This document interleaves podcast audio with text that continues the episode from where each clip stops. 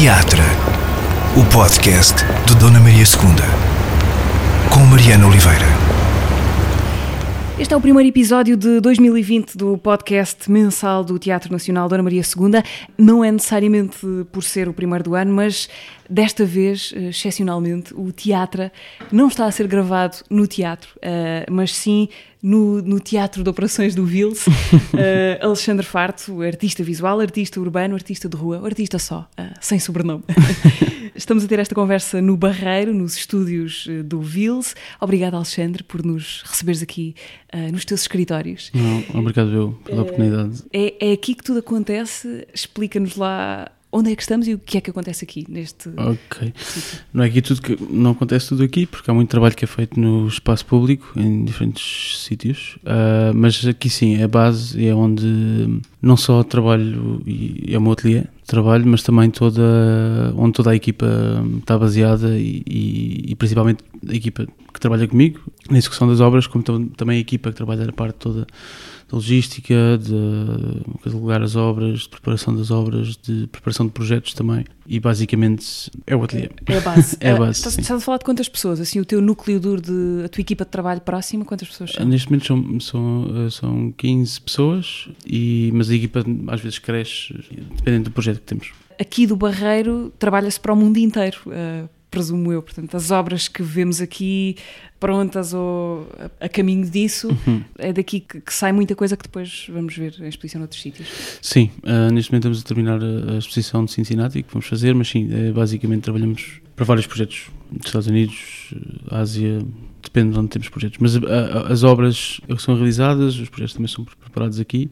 Sim, é a base. Já te vou perguntar alguma coisa sobre essa grande exposição que tens aí no horizonte já para fevereiro. Uhum. Mas antes ainda sobre este espaço, estás aqui desde não há muito tempo, não é? Há poucos anos? Não, 2017, se não me engano, foi quando nós nos mudámos. Nós tínhamos um sítio bem mais pequeno em Lisboa e bem mais complicado de tirar obras porque era um sítio mais central e antes disso tínhamos uma garagem, por isso foi, foi o processo também da necessidade das obras e da equipa também cresceu. Eu presumo que tenhas vindo para aqui para já por essa necessidade de espaço, porque tens aqui muito, uhum. mas imagino que haja também aí alguma ligação emocional, ou um fator emocional no facto de teres vindo uh, para o Barreiro. Sim, sem dúvida. Foi uma decisão consciente e também as condições que nos ofereceram aqui no Barreiro foram muito boas, sendo que em Lisboa também era, era um sítio complicado para nós. Mas mais do que isso foi a ideia de trazer toda a energia do ateliê e tentar fazer também uma relação forte com o Barreiro. Uh, aliás, temos uma obra aqui perto e também tentamos fazer projetos com as várias entidades que trabalham no Barreiro e que no futuro há de saber também de outros projetos que estamos a trabalhar. Ok, aqui neste, nesta espécie de complexo industrial tens vizinhança, a efêmera do Pacheco Pereira eh, Sim. é aqui perto, é, é? É, já é, é ali ao fundo. e, há, e, há, vários artistas agora também que têm-se mudado para cá e, e, isso é interessante porque começa-se a ver também um, uma nova vida num, num complexo industrial que teve a importância que teve e que parece estar a reativar. Estas, esta geografia aqui perto é-te familiar? É da tua infância? Andavas por aqui? Não necessariamente, vim aqui várias vezes e pintei aqui até, uh, mas, uh, mas sim, sem dúvida que é, é próximo e, e é para mim importante ver também o impacto que a arte e, e que esta, estas novas não só da arte, como também o arquivo, como os vários projetos artísticos e de arquivo e, e projetos que têm sido feitos aqui, o impacto que eles têm. Uh, Deixa-me dizer-te uma das eh, impressões quando aqui cheguei há bocadinho uhum. uh, a este teu grande armazém, ateliê, uhum.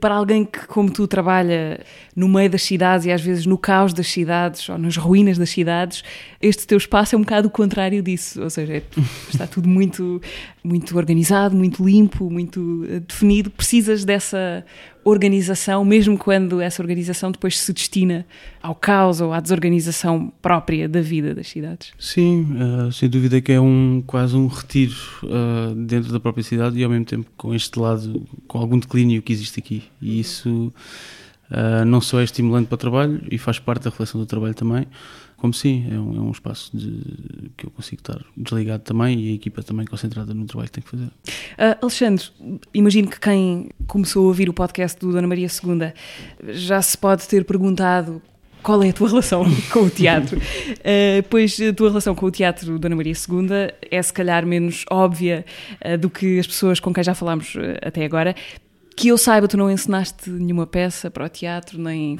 entraste como ator em nenhum Shakespeare. O que te liga ao teatro são quatro mulheres, os rostos de quatro mulheres. Uh, quer, queres dizer quem são? Foi, foi um projeto, foi, foi uma.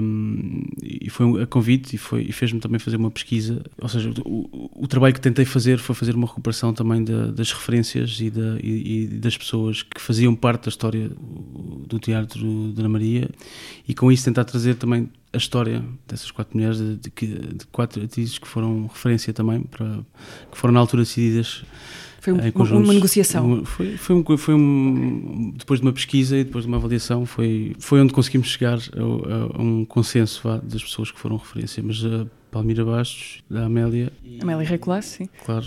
E Beatriz. Uh, e depois falta. Laura. Laura, sim. Sim, mas foram, foram as, as, quatro, as quatro pessoas, não só que representam essa história, mas também a ligação com a história do teatro. E e para mim foi uma honra na altura também. Foi um, é, um, é um espaço um, que tem a história que tem, para além também das, da história que aconteceu do incêndio também. Da história recente, da história antiga e da história recente. Exatamente. Que já começa a ser quase antiga. Sim, que essa é a tal história. De... Mas, uh, mas que foi para mim super interessante conseguir trabalhar num contexto não espectável, mas que ao mesmo tempo consegui prestar uma homenagem e trazer ao de cima a história uh, de pessoas que foram muito importantes. Tu que trabalhas normalmente nas, nas partes menos nobres, no sentido de centrais ou das cidades, aqui foste mesmo procuração da, da capital e para um sítio chamado Salão Nobre. uh, estas quatro mulheres, quatro nomes de quatro atrizes e, sobretudo, quatro rostos. Estas quatro mulheres estão esculpidas ou gravadas nas paredes do Salão Nobre do Teatro, nessa intervenção que tu foste convidada a fazer há mais ou menos seis anos, 2014, uh, eh, entre 18 e 21 de setembro de 2014, mudaste-te para, para o teatro. Uh, lembra lá como é que essa proposta te chegou, uh, como é que o desafio te chegou e, e qual foi a tua reação àquilo? Bem, foi, foi, foi a convite do diretor, na altura, e fiquei surpreendido com, com, com o convite, uh, mas ao mesmo tempo com algo que, algo que se relaciona com o trabalho e com também do, do, processo que eu estava a fazer na altura, de fazer este quase abrir a janela, por escavando, eh, por ir à entranha do edifício e nesse ato tentar revelar e trazer ao de cima a história dos, dos locais. Por isso fez parte também de um corpo de trabalho que eu fiz nessa altura e fez todo o sentido uh, no processo em que, que, que, estava nessa, nessa altura e foi, foi super interessante também. Uhum. Esse processo que aconteceu nesses tais dias de setembro, uhum. como é que foi mesmo fisicamente, como é que foi a tua abordagem àquelas paredes que eu imagino que possa ser ter alguma coisa a ver com um pintor que olha para uma tela em branco, mas é diferente na medida em que um pintor sabe mais ou menos como é que a tela vai reagir, mas tu tens uma parede que não sabes exatamente o que é que ela te vai mostrar na camada seguinte. Como é que foi a tua abordagem às paredes do Salão Nobre? Eu nunca sei o que é que vou encontrar por trás. E isso é parte do trabalho, é tentar, é deixar que o próprio local e que própria, as próprias camadas consigam contar parte dessa história. Eu tenho uma referência, tenho uma imagem que marco na parede, faço sempre um teste na parede primeiro e percebi que tinha camadas e superfície suficiente para trabalhar. Uh, mas lembro da primeira vez que fui, fiquei pronto, toda a hora do espaço e, e foi algo que teve impacto.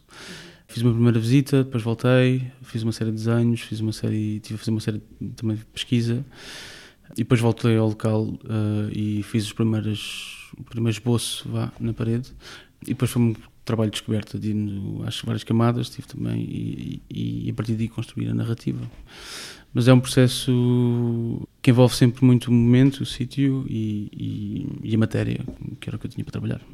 Em algum momento aquilo te assustou, no sentido de alguém como tu que, que começou a fazer grafite pelas ruas uh, de forma não exatamente legal e que de repente, a quem de repente dizem: Bom, tens aqui a chave de um monumento nacional, faz, faz o que quiseres ou faz o que sabes fazer. Como é que tu uh, lidaste com isso? Houve explosões no Salão Nobre do Dona não, Maria? Não, não. não fomos por aí. Mas, uh... Mas podia correr mal em algum momento, é isso que eu, que eu gostava de perceber. Sim, o correr mal é relativo no trabalho que eu tento fazer, porque muitas vezes realmente não vai como eu quero, mas... Aparente, há plano seja, B.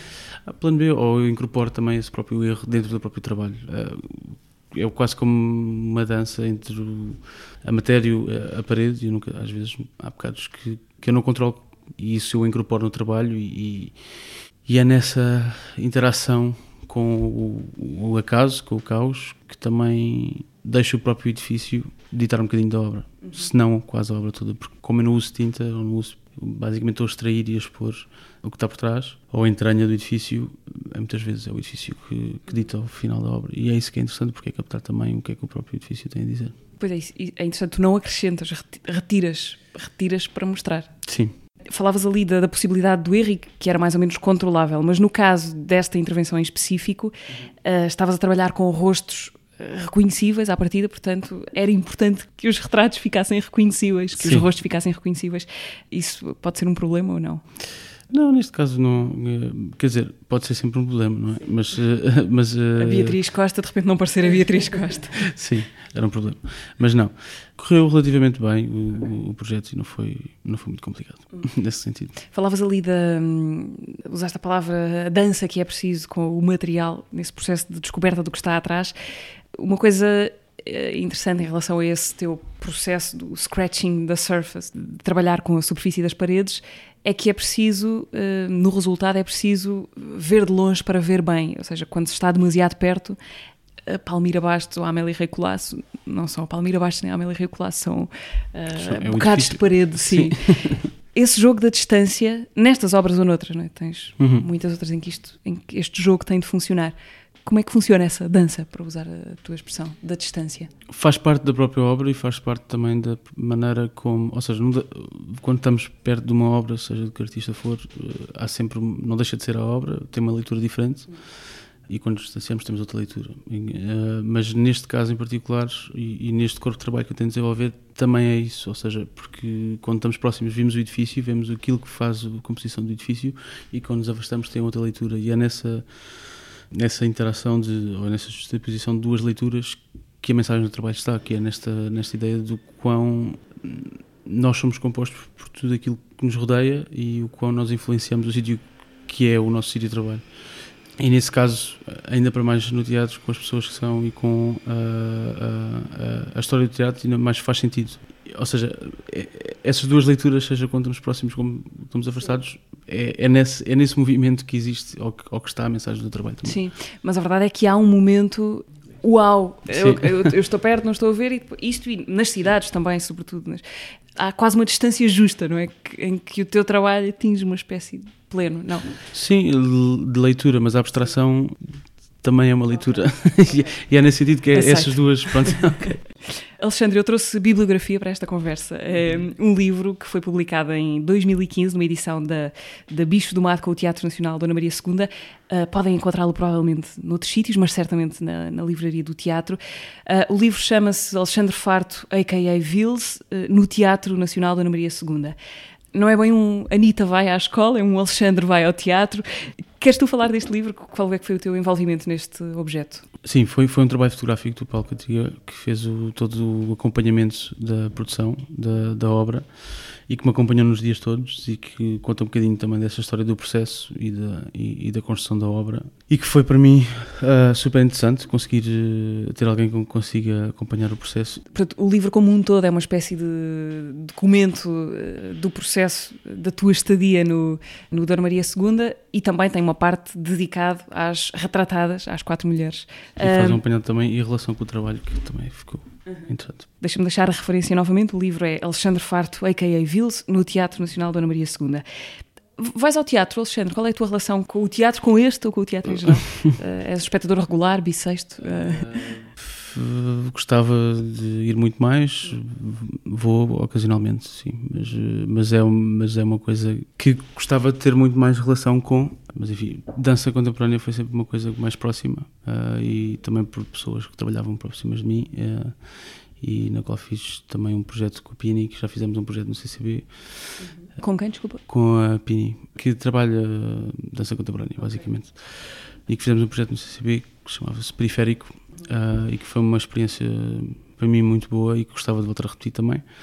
Mas, mas sim, era uma coisa, é uma coisa que gostava de fazer muito mais e gostava também de ter mais tempo para, para ver mais coisas. Não tens muito? Uh, aquilo é a tua vida, aquele quadro para que estamos a olhar como uma espécie de.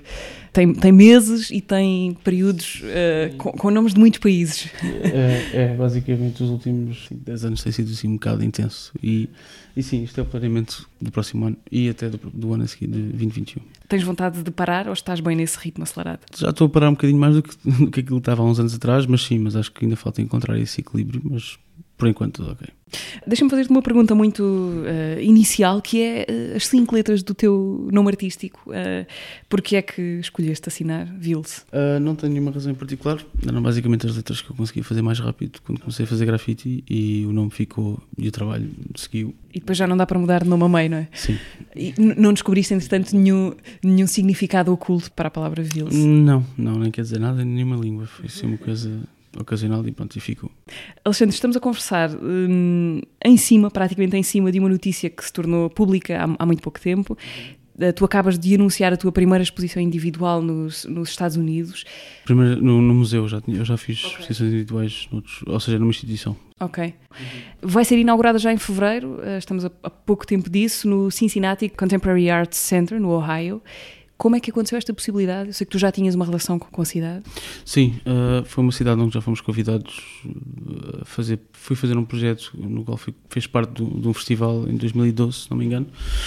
Depois voltámos o ano passado e, é e, já tinha feito uma série de pesquisa e criar uma relação também com, com o museu, tem feito um trabalho super interessante com uma série de artistas que trabalham no espaço público e basicamente houve, houve o convite para fazer a exposição e vem culminar numa altura também muito, muito importante também para o, para o que se está a passar no mundo e vai ser para mim um, um fechar de um ciclo dos últimos 10 anos basicamente de, de reflexões e de projetos que fiz em vários sítios é o sítio perfeito para mostrar esse trabalho. Tu vais levar coisas de cá, algumas que estão neste espaço onde estamos neste momento, e vais fazer coisas lá? Uh, sim, parte das, parte já foi produzido e foi, já está a caminho, e há outras partes que vou fazer e produzir lá. Que partes são essas?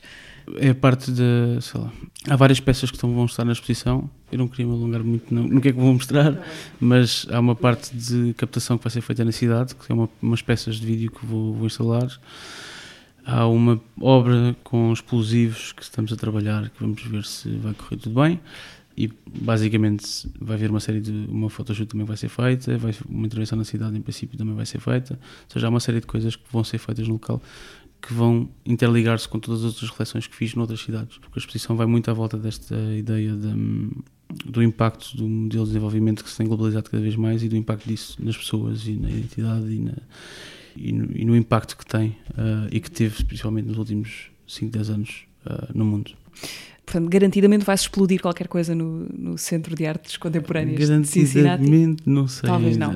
mas, mas vamos tentar, é, pronto, é isso. Deixa-me perceber se essa tua reflexão, como dizias, do que tem acontecido às cidades e do que é que essas transformações têm feito com as pessoas, essa reflexão vai num sentido uh, pessimista, na ideia de que as coisas estão a piorar ou estão piores do que já foram, o contrário disso, ou nem uma coisa nem outra, porque estás só a ver, a dizer como é e não se é bom ou se é mau. Nem uma coisa nem outra. A, a, a, ideia do trabalho é tentar fazer mesmo uma, ou seja, uma, uma reflexão do agora e, e de, de, quase de, da recolha destes vários elementos das várias cidades em que, que tento que sejam quase como artefactos ou, ou, ou elementos nos quais tento trazer um, quase um. Basicamente o que eu tento fazer é fazer um um slowdown, vá. Eu não queria estar a Abrandar. Abrandar, pronto, é isso. Desculpa, estava só a sair Diminuir a velocidade. E, sim, mas sim, mas basicamente é um diminuir da velocidade e é uma peça que é literalmente isso, que tem sido uma série de filmagens que temos feito em várias partes do mundo, com uma câmera anamórfica que vai captando as cidades em 2000 frames por segundo, ou seja, são quase fotografias com um movimento muito tenue, mas que tentam captar o dia a dia de várias cidades e trazer as proximidades, ou seja, as várias cidades num só sítio e mostrar as diferenças, mas particularmente as, aquilo, aquilo que está cada vez mais semelhante e que muitas vezes não sabemos bem onde é que estamos. E é nesta, nesta transformação que tem acontecido no mundo nos últimos 20, 30 anos, que se tem intensificado ainda mais, nesta uniformização que tem acontecido com o desenvolvimento que se tem implementado uma uniformização que tem a ver com, por exemplo, o impacto visual das marcas uh, nos centros das cidades? Sim, das rotinas, das, uh, de, das próprios uh, comportamentos de, de consumo, de, de, vivência. num mundo em que temos mais que 50% da população mundial a viver em centros urbanos, com tudo o que isso tem de bom, que permitir-nos dar condições de vida superiores a que alguma vez tivemos enquanto civilização. civilização. Mas, ao mesmo tempo, há, há, há, uma série de outras coisas que se estão a levantar que, levantam questões em relação à, identidade ou em, relação a, a, todas as convulsões que temos uh, vindo e a toda esta polarização que tem, existido e a falta de, de pontos que eu via criadas e que hoje em dia uh, se vêem cada vez mais distantes. Uhum. Essa é uma peça inicial, de, estou a tentar fazer um bocadinho de percurso, mas depois todas as peças são quase uns estilos ou um, um, uns frames que são captados e eternizados em fósseis quase recolhidos de elementos que a cidade vai expelindo por ela própria, de todo este processo, e basicamente eh, fazer um, um retrato ou um reflexo do que é a condição humana nas cidades em que vivemos hoje no mundo global cada vez mais interligado e com isso fazer uma reflexão sobre isso sobre o impacto que tudo isso tem sobre nós e, e, e, no, e no, final levar a essa reflexão e um abrandar uh, sobre tudo aquilo que é as nuances, mas também as coisas que nos aproximam e principalmente aquilo que não temos consciência que nos impacta também. Alexandre, a propósito de, de, exposições, já que viajámos desta tua, uh, que vai, vai em fevereiro para Cincinnati, Queria falar-te de outra coisa. Até há pouco tempo, quem andasse eh, pela cidade de Lisboa, mais tarde ou mais cedo ia deparar-se com o cartaz que anunciava uma exposição chamada eh, Banksy, Genius or Vandal. Eh, uma exposição não autorizada que esteve na, na Cordoaria Nacional uma série de tempo. Não sei se foste ver. Não fui, por princípio, não fui por princípio. Ok, mas, mas porquê já agora então?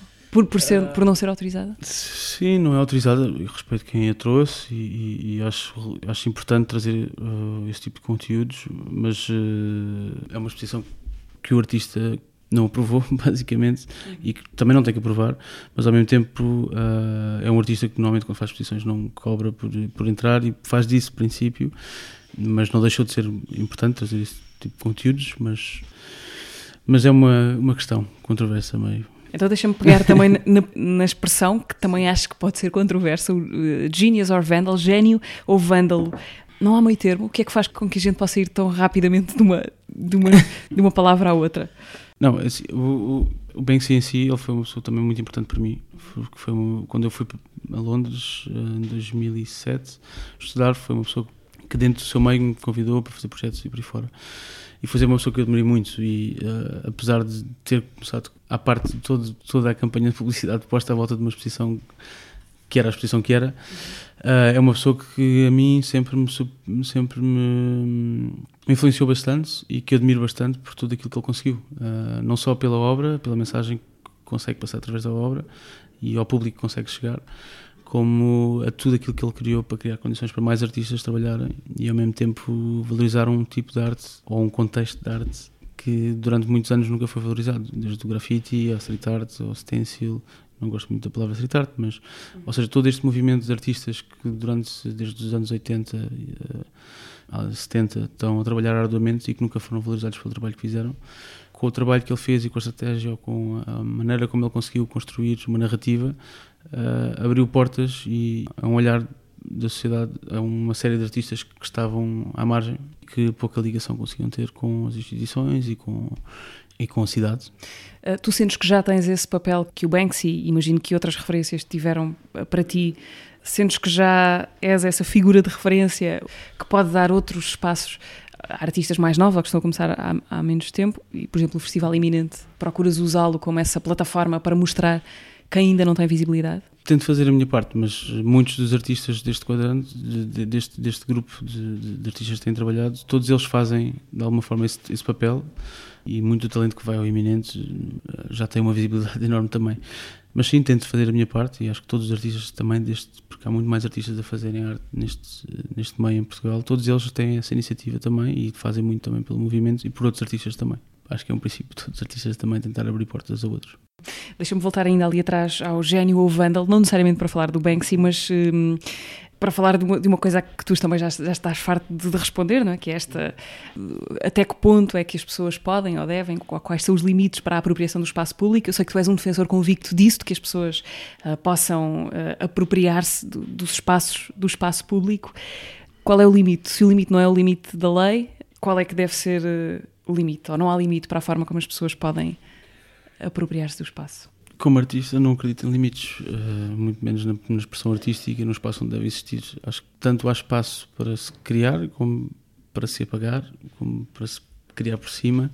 Acho que todo o espaço urbano merece e deve ter um, ser um espaço de expressão artística, como é óbvio, mas claro cada um de nós tem o nosso limite, uh, mas, mas o facto de existir intervenção uh, ilegal no espaço público é importante para a sanidade das, das, cidades e até para tornar as cidades mais interessantes e mais dinâmicas e, e participativas. Mas há vários graus dessa intervenção, é? Imagina que, vamos por aqui um cenário extremo, uh, se alguém que não tenha sido como tu convidado a pensar uma intervenção no Dona Maria II decidir pintar a fachada do teatro como lhe apetecer, não é aceitável, não é? Claro que não é aceitável. E Estou por um caso extremo para vermos. sim, sim, claro que não é aceitável e, e, mesmo dentro do grafite há muitos limites que a própria cultura tem em relação a monumentos e edifícios de referência, não é? Uhum.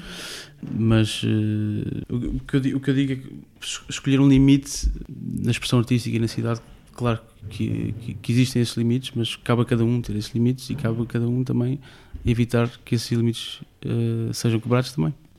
Eu não sei se tu, se tu estiveste atento à, à, conversa que se fez agora recentemente por causa de uma obra do Pedro Cabrita Reis em Matosinhos. Rapidamente, essa obra foi uma encomenda da, da, Câmara, da Câmara Municipal de Matosinhos, chama-se Linha do Mar, está em frente ao, ao mar de Leça da Palmeira.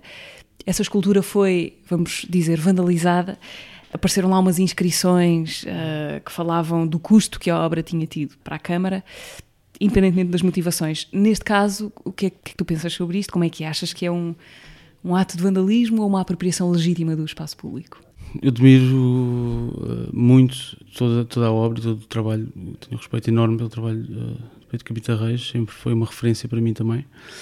Acho que para além de tudo que aconteceu, uh, e como é óbvio, não é uma coisa que, eu, que me reveja em nada do que foi feito, e acho, uma acho, acho que houve uma falta de respeito em relação ao trabalho do, do Pedro e toda a obra que ele, que ele tem, uh, e, e, em relação, de certeza que há motivações em relação a tudo isso.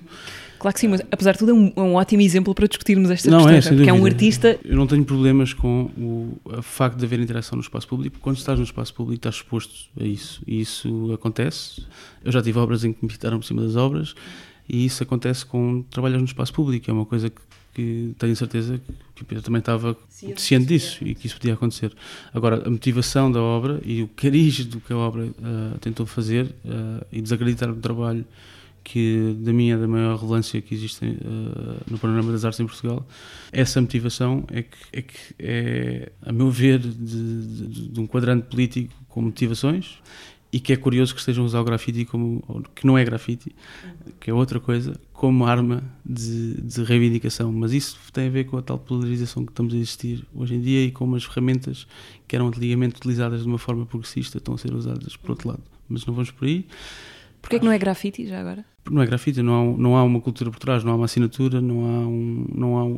O grafite é uma coisa muito particular, é uma coisa que é um jogo que se joga numa cidade que muitas vezes trabalha em não lugares e em sítios que estão muitas vezes esquecidos e que funciona quase como uma auto-emancipação uh, de uma série de pessoas que não se sentem valorizados ou que não têm espaço para expressão artística e que entre eles têm uma comunicação na própria cidade e que se valoriza ela própria. Com todos os limites que possam existir e que se possam ser quebrados. É um movimento válido, porque, uh, a meu ver, e a mim foi super importante, porque cresci nesse contexto e foi algo super importante. E que não é muito diferente do mundo da arte contemporânea, que também tem os seus códigos e também se comunica entre ela própria e muitas vezes fecha do resto da sociedade.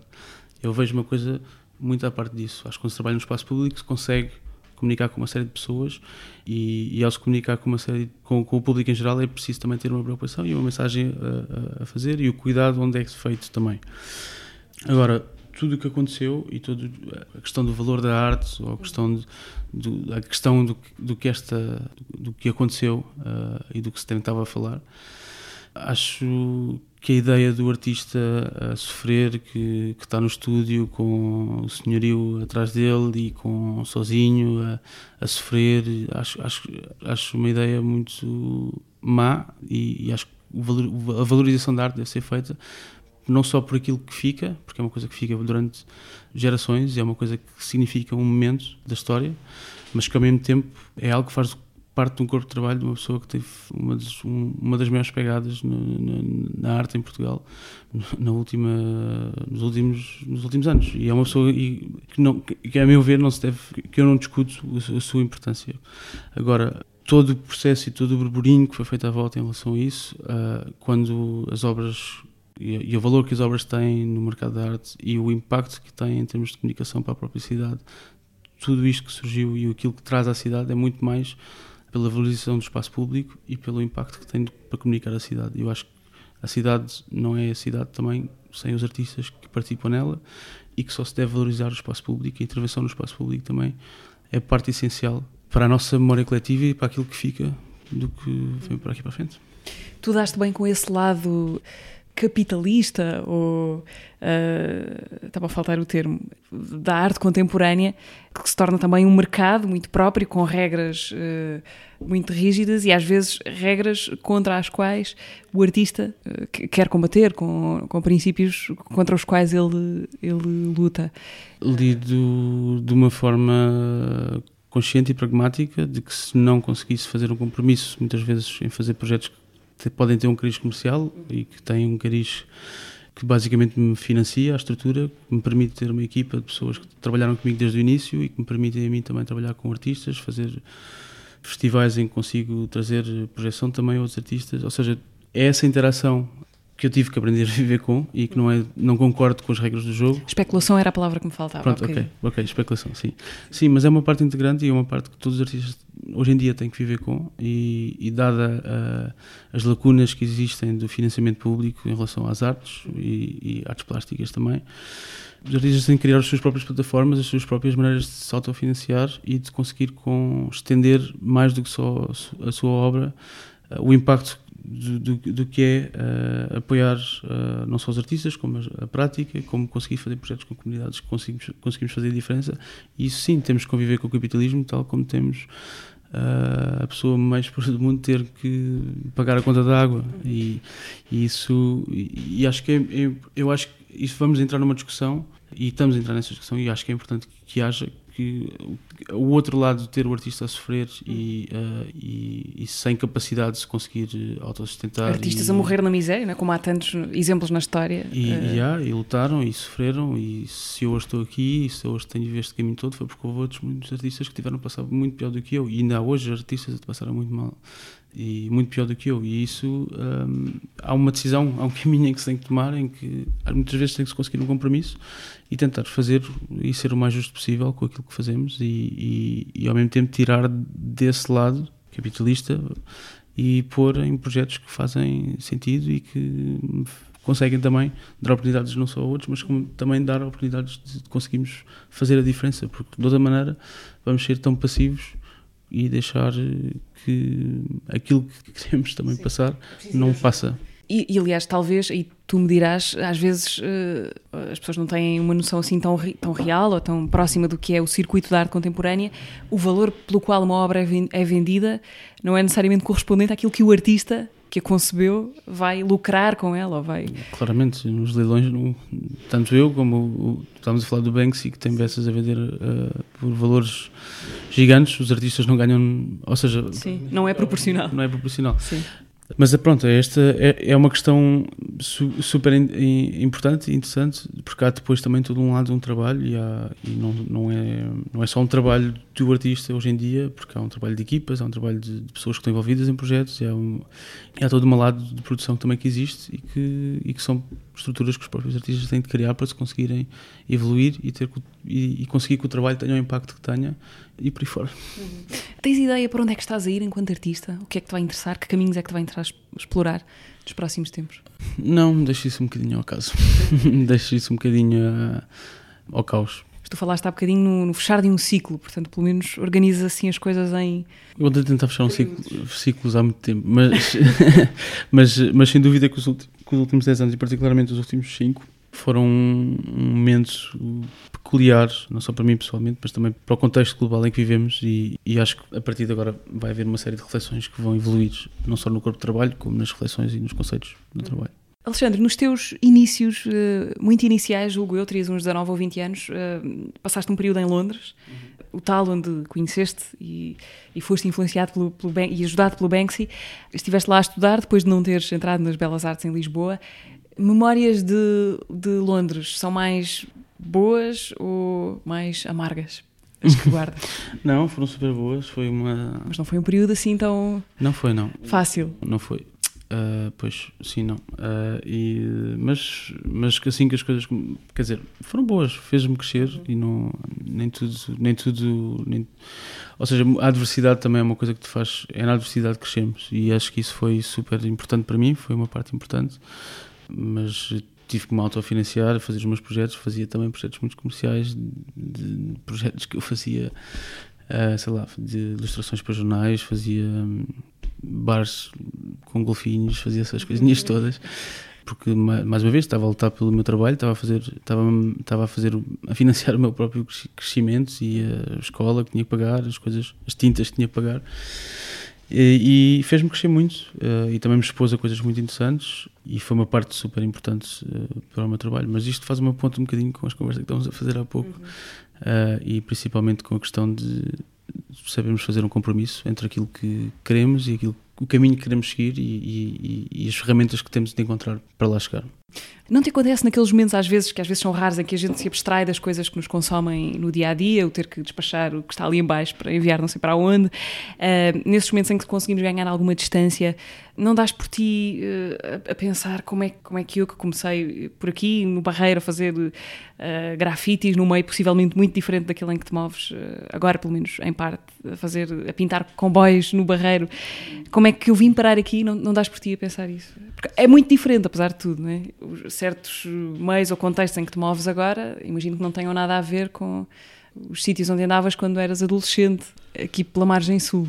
Claro que não, uh, mas o, é o paradoxo, porque não, eu não deixo de fazer projetos uh, em, em, que trabalho em conjunto com comunidades, em que, em que muitas vezes tento levar o trabalho para trazer atenção a situações uh, bastante complicadas de, em vários projetos que fizemos em Xangai, que fizemos no Rio, que fizemos agora em Cabo Verde, ou seja, houve sítios em que trabalhámos para chamar atenção e para trazer atenção a zonas eh, em que há realmente adversidades que até são piores do que aquelas que eu alguma vez vivi enquanto vivia aqui, mas nunca deixei eh, de o fazer e o paradoxo, sim, e todos os artistas passam por isso, uhum. acho eu.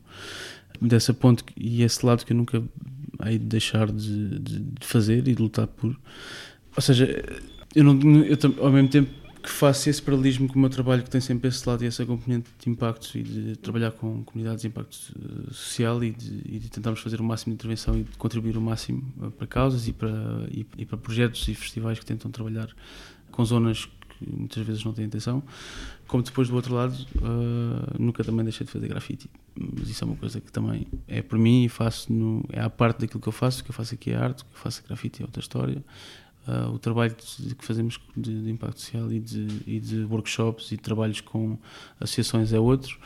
Os, os, os grafites não vêm com o Vils assinado? Ou vem? Hoje em dia não. Às vezes. Quando calha, ok. Quando é legal. tu és decididamente uma pessoa de cidades uh, e de ambientes urbanos. Não há nenhuma possibilidade de tu vires a descobrir um Alexandre bucólico que daqui a uns tempos vai querer viver uh, em paz, longe do, do bulício das cidades. Já esteve mais longe. Já teve mais luz, não. Mas aqui no Barreiro tenho um balanço. Uh, tenho umas perguntas finais rápidas para, para trocar contigo já a seguir, mas antes disso vamos só recordar a passagem da Manuela Azevedo pelo episódio de dezembro do podcast do Dona Maria II. Tenho uma vida que me agrada, que é tranquila, não há assim muito a querer mudar. O processo da montanha russa foi uma coisa maravilhosa. E, essencialmente, o meu papel ser fazer de conta que sou eu, é seres tu, mas uh, de outra maneira. O prazer é uma coisa, é uma palavra que nunca aparecia quando tinha que tocar piano sozinha. Era uma, uma rapariga mais ou menos tímida, mas com a música e a dança libertava. Olá, miúda, vi-te ontem, ontem, há uns dias a dançar no, no Polivalente da escola. E eu, ah, é? Eu cheguei ao teatro um bocadinho tarde. Eu cresci numa, numa aldeia do Conselho de Vila de Conde e a oferta cultural era escassa. Eram sempre coisas muito chatas e aborrecidas. Nunca escrevi uma canção, não faço ideia como é que isso faz, como é que se inventa isso. Para mim é algo absolutamente misterioso. Havia algumas, alguns comentários, ai, filha do, do Azevedo, chega tão tarde, não sei o quê, que vida é aquela. Ai, se calhar não é isto que vou fazer na vida, vou deixar a advocacia e vou para o rock. O meu sonho era poder ser polifónica. Adorava ser polifónica e poder ser um coro. Visita rápida à passagem da Manuela Azevedo pelo teatro, o podcast do Dona Maria II. Podem rever este e outros episódios no Spotify, SoundCloud e também no YouTube. Alexandre, para terminar, queria pedir-te uma sugestão de alguma coisa que tenhas visto, lido, ouvido, que queiras partilhar com quem nos ouve. Alguma coisa que te tenha marcado ultimamente. É difícil. Não, eu vejo muita coisa. A última que te fez ficar mais tempo a olhar para ela. Ou ouvi-la, o que seja. Vi o, Director's Cut do Apocalipse não há pouco tempo. É um clássico. Um, Percebeste as diferenças? Já tinhas visto o filme antes? Uh, sim, sim, sim, sim, sim. Mas sei lá, o, o Irishman também está incrível. Música, o álbum do Halloween, o último que ele fez, que também está muito bom. Da despedida, não é? O da despedida, sim. Uh, despedida porque ele deixou a música. Já deixou uma vez, se calhar. Acreditas no regresso? não sei, não sei. Não, mas é uma pessoa, foi uma referência muito grande, é uma pessoa que também esteve presente no Iminente já em várias edições, não só em Portugal, mas pronto, é uma referência para mim. Uh, acho que estas duas já são dois filmes, portanto, um Scorsese, um Francis Ford Coppola e um, e um álbum do Halloween. Uh, Alexandre, nestas conversas do, do podcast do Dona Maria II, uh, volta e meia há alguns convidados que por aqui passaram que vão deixando perguntas para quem vem a seguir. Uh, eu gostava que tu ouvisses esta pergunta que a Ana Guilmar, que passou por aqui há uns meses, uh, te deixou. Ok. Então, Alexandre, a minha pergunta é de todas as, as obras que já fizeste, não é? Quais as três que mais eh, te gostaram ver partir? Ou seja, vender, um, assim, aquelas três que tens mais saudades? Uh, filhos que te tenha, que tenha, que te tenha gostado de ver partir? Uh, é difícil escolher três, porque quando trabalhas no espaço público muitas vezes as coisas aparecem e faz parte, como falámos há pouco. Sei lá, acho que a obra que tínhamos no Jardim do Tabaco, que foi uma obra que foi demolida para fazer o novo Porto de Cruzeiros, se não me engano, uhum foi uma obra muito especial porque foi em 2014, acho que foi 2013, foi antes da EDP. E foi uma peça que eu gostava muito e foi uma, foi uma colaboração com o Pichiavo, a da Alcântara também, que foi uma peça que foi feita no, na altura do Museu da Cidade. E esta obra que está aqui embaixo, que é uma obra que foi feita esculpida em, numa porta antiga, na qual fiz o retrato da pessoa que viveu nessa casa e que depois fiz também, retratei os azulejos que tinha em casa e por fora. Esta ainda aqui está, ainda não a deixaste ir embora. Uh, já está, já, já está com os dias contados, infelizmente, mas, uh, mas já está, já está aí há 5 anos, sim. Alexandre, última coisa que te quero uh, pedir é, ou perguntar é quanto é que temos de te pagar aqui que ninguém nos ouve para nos dizeres quem é o Banksy? eu também nunca o conheci. conheci. Trabalhei com a equipa, falei com ele indiretamente e, e por e-mails e pouco mais. Portanto, não fazemos negócio. Não, não. Muito obrigada por nos teres eh, recebido aqui e até uma próxima. Boas viagens. Muito obrigado. E obrigado pela oportunidade também e obrigado pela entrevista. Obrigada. Tá. Primeiro episódio do ano do teatro viemos ter com o Alexandre Farto a jogar em casa. Viemos até ao Barreiro, uh, um dos centros criativos do Vils, o autor do rosto, dos rostos das quatro mulheres que nos contemplam nas paredes do Salão Nobre do Teatro Nacional Dona Maria II. Obrigada, Alexandre, uma vez mais. O teatro é o podcast mensal do Dona Maria II. Está disponível disponível no Spotify, YouTube e SoundCloud. Eu sou a Mariana Oliveira e voltamos a encontrar-nos no próximo mês. Até lá.